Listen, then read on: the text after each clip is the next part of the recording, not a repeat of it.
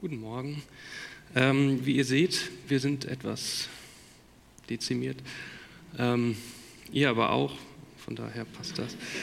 Äh, wahrscheinlich sind ein paar noch am Auto freikratzen. Vielleicht trudeln die ja auch noch ein. Die Hoffnung stirbt zuletzt. Gut. Ähm, es gibt in der Bibel solche Geschichten, die faszinieren einfach nur. Geschichten, die man in der Sonntagsschule kennen und lieben lernt und oftmals nie mehr vergisst. Geschichten über echte Helden und ihre Erlebnisse mit Gott, spannend und irgendwie auch zauberhaft. Und diese Geschichten sind vor allem, so ist jedenfalls oft mein Eindruck, im Alten Testament zu finden. Ich meine da zum Beispiel den Schöpfungsbericht, damit fängt alles an, den Noah und seine Arche, den Turmbau zu Babel, Abraham und überhaupt diese ganzen Erzählungen über die Erzväter, über die Erzeltern oder David und Goliath, den starken Simson. Man könnte diese Liste noch sehr lange weiterführen. Und ich bin sicher, dass jeder mindestens fünf dieser bekannten Geschichten auch so richtig bildhaft vor Augen hat und seien es nur die eigenen Vorstellungen, die eigene Fantasie oder Erinnerungen an die oftmals sehr, sehr, äh, wie ich finde, schönen Illustrationen aus der Kinderbibel. Zum Beispiel hatte ich selbst als Kind die äh, Neukirchener Kinderbibel mit den Bildern von Kees de Quart. Kennt ihr garantiert alle. Ich habe jetzt gerade kein Bild dabei, aber das ist die meistverkaufte Kinderbibel in Deutschland. Und die Bilder, die hat man irgendwie immer wieder vor Augen. Und seit einiger Zeit packen mich diese alten Kamellen wieder und zwar richtig. Und das liegt einerseits daran, dass ich momentan eine fünfte Klasse unterrichte und da muss man sich dann gezwungenermaßen damit auseinandersetzen. Und andererseits reizt mich das Alte Testament aber schon seit längerer Zeit. Und ich muss auch sagen, mich stimmt das manchmal ein bisschen ja, traurig, wenn ich mitbekomme, dass viele Christen diesem Teil der Bibel wenig bis gar keine Bedeutung äh, beimessen. Und ich würde dem zustimmen, dass vieles im Alten Testament, für, Alten Testament für uns heute zwar schwer zu verstehen ist, aber ich glaube, man vergisst manchmal, dass da eigentlich sehr viel drinsteckt, dass viele Themen und Fragen da angesprochen werden und zwar auf eine meiner Ansicht nach sehr wohltuend menschliche und ehrliche Art. Jedenfalls eine dieser Geschichten möchte ich mir heute mit euch mal etwas genauer anschauen. Und zwar geht es um Mose. Habt ihr wahrscheinlich schon erkannt. Das Bild, was hier vorne an der Leinwand ist, ist ziemlich bekannt von Marc Chagall. Mose am brennenden Dornbusch. Ähm, ich möchte jetzt gar nicht so viel zu sagen. Ihr könnt euch das ja einfach mal anschauen, auf euch wirken lassen. Viele kennen es, wie gesagt, schon, denke ich. Mm. Und da wird eine äh, Szene gezeigt, die können wir in 2. Mose, also Exodus Kapitel 3 ab Vers 1 nachlesen. Äh, ihr könnt das entweder jetzt in eurer Bibel nachschauen oder hier vorne auf der Leinwand, wird es gleich eingeblendet. Aber bevor wir jetzt äh, in den Text einsteigen, würde ich gerne nochmal zusammenfassen, was in den vorigen Kapiteln alles so erzählt wird. Ich meine, das Setting dürfte den meisten ja so ungefähr bekannt sein, aber ich denke, es schadet nicht, das nochmal kurz zu rekapitulieren. Also, alles fängt damit an, dass das Volk der Hebräer nach Ägypten kommt. Wie und warum und so soll jetzt mal egal sein. Auf jeden Fall, Ägypten wird von Pharao Ramses regiert und dieser Hebräer macht die, äh, dieser Pharao macht die Hebräer, ein Volk von Kleinviehnomaden, zu Fronarbeitern und lässt sie riesige Paläste in den Städten Ramses und Pithom im Nildelta bauen, um zu verhindern, dass sich dieses Volk zu stark vermehrt. Und irgendwann wird Ramses dann völlig paranoid und lässt jedes männliche Neugeborene der Hebräer hinrichten. Und genau in dieser Zeit wird dann Mose geboren. Schlechter kann es eigentlich nicht sein. Und irgendwie kommt das auch ein bisschen bekannt vor. Es erinnert an Jesus. Aber das nur so am Rande. Seine Mutter kann ihn nicht länger verstecken, legt das Kind in ein Körbchen hinein und legt es ins Schilf am Ufer des Nils. Kennen wahrscheinlich alle. Moses Schwester beobachtet das aus einiger Entfernung und irgendwann kommt dann die Tochter des Pharaos an das Ufer, um sich zu waschen mit ihren Mädels um sich rum und da sieht sie dieses Körbchen, macht es auf und da liegt ein Baby drin, der Mose. Und die Prinzessin möchte Mose mitnehmen und die Schwester Mirjam, die das beobachtet hat, verhält sich in dem Moment sehr geschickt und kriegt es irgendwie hin, dass Moses Mutter als Hebamme erstmal auf den Mose aufpassen kann, bis er dann irgendwann etwas älter ist und am Hof des Pharaos heranwachsen kann. Und er genießt als Jugendlicher wahrscheinlich eine hervorragende Bildung, gutes Essen und wird irgendwann zu einem ja, jungen Mann. Doch er weiß aus irgendeinem Grund, den uns der Text verschweigt, dass er ein Hebräer oder zumindest, dass er irgendwie zum Volk der Hebräer dazugehört.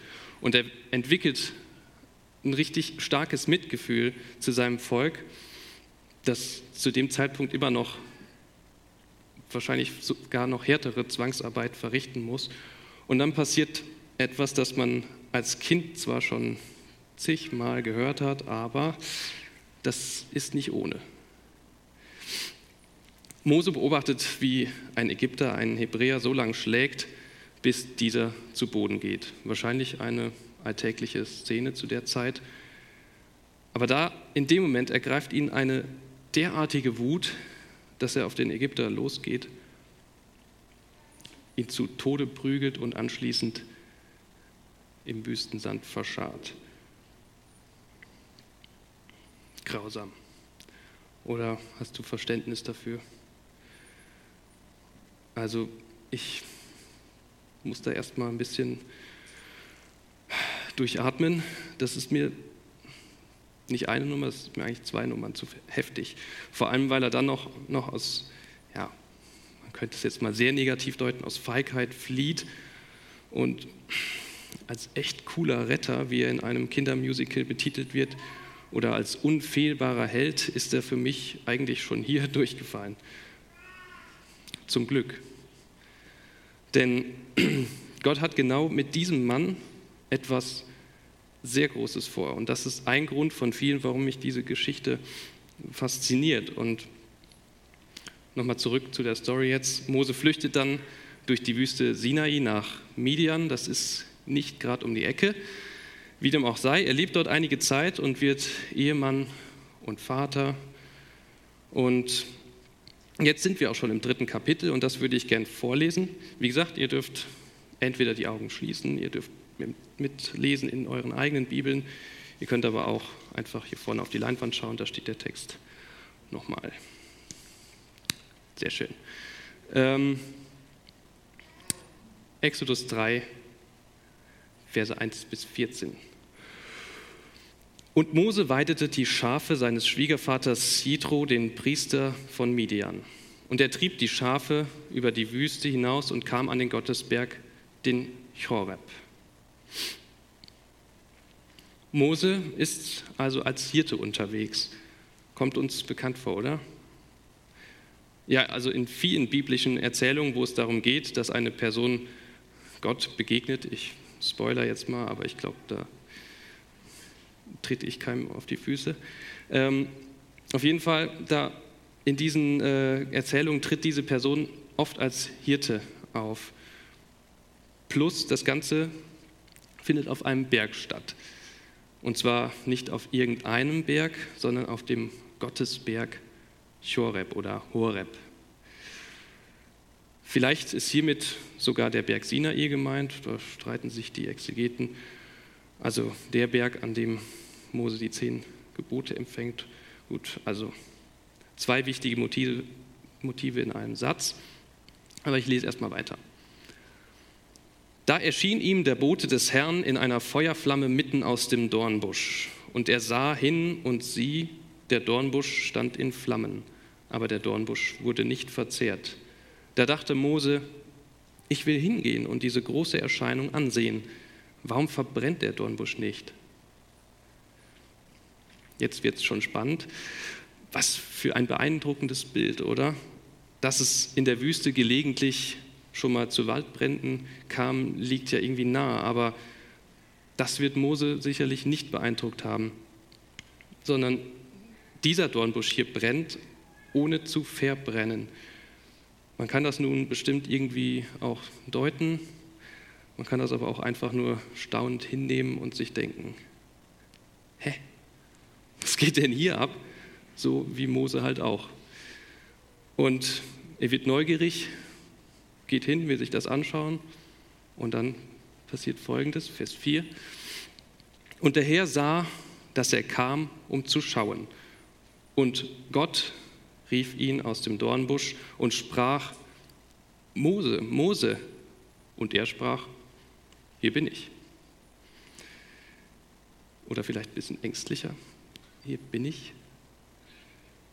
Kleine Bemerkung, eben war noch von einem Boten, einem Engel die Rede, aber nun, eigentlich eine sehr wichtige Bemerkung, redet Gott direkt zu Mose.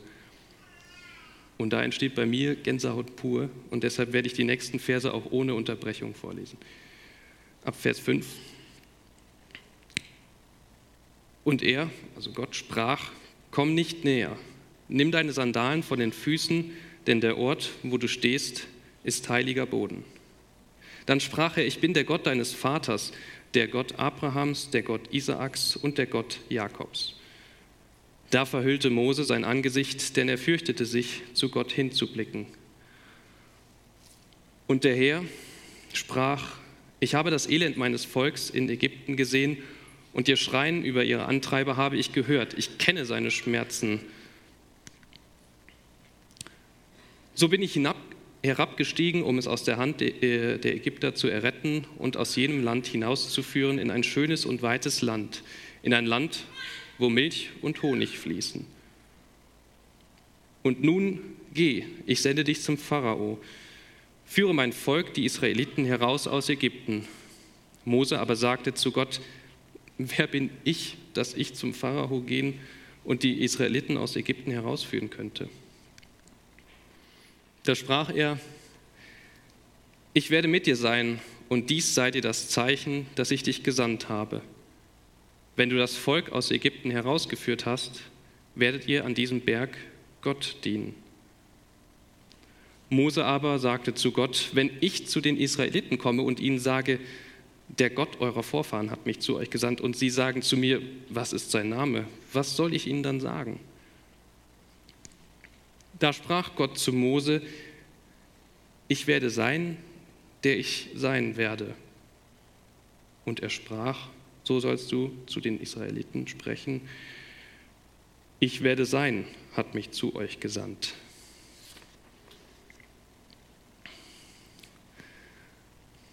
Ich liebe diesen Text. Also ich könnte den mir ohne Übertreibung, vielleicht doch ein bisschen übertrieben, hundertmal durchlesen. Mir würde nicht langweilig werden. Nicht nur, weil der Text äh, enorm spannend ist, hier war definitiv ein sehr begabter Autor oder eine sehr begabte Autorin oder ganz viele begabte Autoren ähm, am Werk, aber der Text ist eben nicht einfach nur beeindruckend, sprachlich super gut formuliert, sondern er spricht mich auch an. Vielleicht geht es euch da ähnlich. Mose kommt, wie ich finde, total menschlich rüber diese Neugier zu Anfang, die schließlich in Angst übergeht. Ich meine, der macht sich fast in die Hose. Und dann Unsicherheit. Was soll ich machen? Wieso ich? Ich bin rhetorisch total unbegabt und soll jetzt zum Pharao, der mich übrigens umbringen will, gehen, um dem zu sagen, lass mein Volk ziehen. Ich Doch ihr wisst, Gott kriegt Mose dazu, genau das zu machen. Ich denke, der Schlüssel liegt in den letzten beiden Versen 13 und 14. Mose aber sagte zu Gott, wenn ich zu den Israeliten komme und ihnen sage, der Gott eurer Vorfahren hat mich zu euch gesandt und sie sagen zu mir, was ist sein Name? Was soll ich ihnen dann sagen? Interessant, dass Mose das fragt, als würde er geradezu nach einer Ausrede suchen.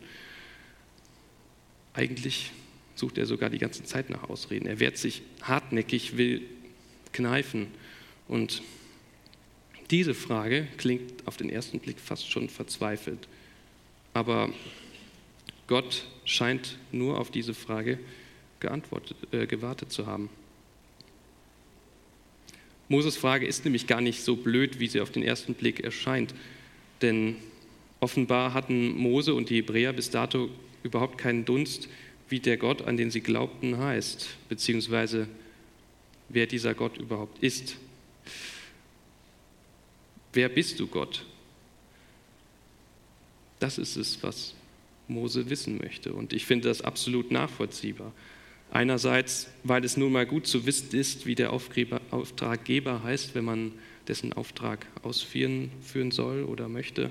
Und andererseits, weil diese Frage doch jeden von uns beschäftigt. Wie ist dein Name, Gott? Wer bist du? Wie bist du? Vers 14, da sprach Gott zu Mose, ich werde sein, der ich sein werde. Und er sprach, so sollst du zu den Israeliten sprechen, ich werde sein, hat mich zu euch gesandt. Ich werde sein. Verblüffender Name, oder? Oder ist das überhaupt ein Name? Schauen wir doch mal, wie das in den anderen Bibeln übersetzt wird. Die Lutherbibel, da entdecken wir kaum Unterschiede. Gott sprach zu Mose, ich werde sein, der ich sein werde, und sprach, so sollst du zu den Israeliten sagen, ich werde sein, der hat mich zu euch gesandt. Die Elberfelder übersetzt es so, da sprach Gott zu Mose, ich bin, der ich bin. Dann sprach er, so sollst du zu den Söhnen Israel sagen, der Ich bin hat mich zu euch gesandt. Das klingt schon etwas anders. Aber schauen wir uns noch eine Übersetzung an, nämlich die der guten Nachricht, gute Nachricht Bibel. Gott antwortete, ich bin da.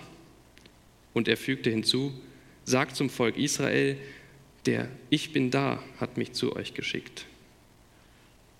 Das klingt nochmal irgendwie ganz anders, aber schon etwas weniger kryptisch wie in den anderen Übersetzungen. Aber ja, was stimmt denn jetzt? Ich kann euch trösten oder hoffe, dass es ein Trost ist. Mose hat sich das garantiert auch gefragt. Denn selbst der hebräische Text für sich gesehen ist an der Stelle völlig ambivalent. Äh, ich kann kein Hebräisch, aber das ist der Vers 14. ähm, ja, und da haben wir, habe ich hier eigentlich so ein Ding, ah, cool. Das ist dieses Ich bin, der ich bin, oder ich werde sein, der ich sein werde, oder was auch immer da steht. Man kann es ganz unterschiedlich übersetzen. Und das ist dieses der Ich bin da oder ich bin der ich sein werde. Wie auch immer. Auf jeden Fall dieses, ja, könnt ihr euch ja selber mal gerade durchlesen. Ich weiß nicht, wie man es ausspricht. Peinlich. Äh, auf jeden Fall könnte man das übersetzen, ich bin der ich bin, ich werde sein, der ich sein werde. Also sowohl ähm, im Präsens als auch im Futur. Ich, oder ich bin da, ich werde mich für euch hilfreich erweisen. Das sind alles Übersetzungen, die alle richtig sind. Und man kann jetzt eigentlich mit Sicherheit davon ausgehen, es gibt nicht die eine richtige Übersetzung. Dieser Name soll sowohl alles als auch nichts aussagen. Und wie das gemeint ist, wird vielleicht gleich noch deutlich. Wir finden ihn in ähnlicher angedeuteter Form auch im sogenannten Tetragramm, das heißt vier Buchstabenwort, wieder. Griechisch kann ich nämlich. Und dieses Tetragramm heißt ausgesprochen wahrscheinlich so was wie Jahwe. Und das habt ihr bestimmt schon mal gehört. In anderen Bibeln steht dann auch Jehova. Da gibt es verschiedene Möglichkeiten. Ähm, Jahwe ist wahrscheinlich die am ehesten stimmige Übersetzung oder Übertragung. Bestimmt habt ihr es schon mal gehört und die Juden behandeln dieses Tetragramm, diesen Gottesnamen mit Vorsicht, denn er ist ihnen heilig. Also sie, sie sprechen den Namen in der Regel nie aus, weil, wie gesagt, er ist ihnen heilig und stattdessen verwenden sie dann Umschreibungen, wie zum Beispiel Adonai oder Elohim. Adonai heißt mein Herr, Elohim heißt Gott, beziehungsweise eigentlich ist es Plural. Ähm, und Hashem, der Name, das sind alles Umschreibungen. Immer wenn da ähm, dieses Tetragramm JHWH steht, dann lesen Sie oder sagen Sie etwas anderes. Aber was machen wir jetzt damit? Also einfach abhaken mit der Begründung, dass das für uns nicht zu verstehen ist, fände ich irgendwie ein bisschen schade. Und ich ermutige euch, darüber nachzudenken, was Gott über sich selbst aussagt, wenn er seinen Namen oder seine Namen nennt. Ich bin der ich bin, ich bin der ich sein werde, ich bin der ich bin da. Ich möchte euch als Denkanstoß vier Eigenschaften Gottes nennen, die wir in diesem Namen allesamt ja, er erkennen können. Erstens, Gott ist zeitlich und örtlich unbegrenzt. Er wird für alle Zeiten der sein, der er ist. Ich bin, der ich sein werde. Die Zeit, unsere Welt, unser Universum, der Tod sind für ihn keine Grenze. Zweitens, Gott ist der Einzige. Ich bin der, ich bin da. Er ist der Einzige, der Moses Volk aus der Knechtschaft befreien konnte und er ist in der Gestalt seines Sohnes Jesus Christus der Einzige, der uns erretten konnte. Und drittens, Gott ist unverfügbar. Er ist so, wie er ist. Ich bin der ich bin. Er ist, wer er ist und er ist, wann er ist.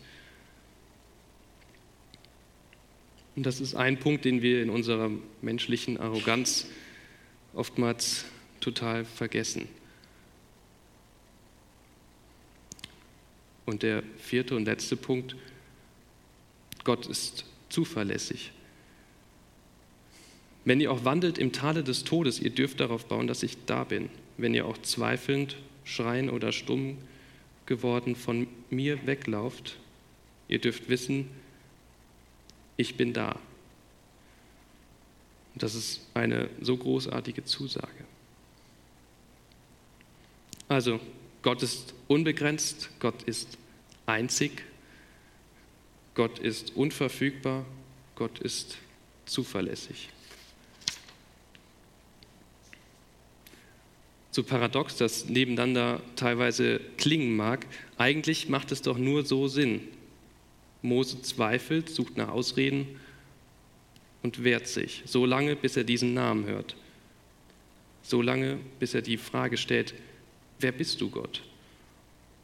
Und eine Antwort bekommt. Mose geht ja dann nach Ägypten nicht, weil er die Antwort verstanden hat, sondern weil Gott der ist, der ist und immer sein wird. Und weil Gott der Ich bin da Gott ist.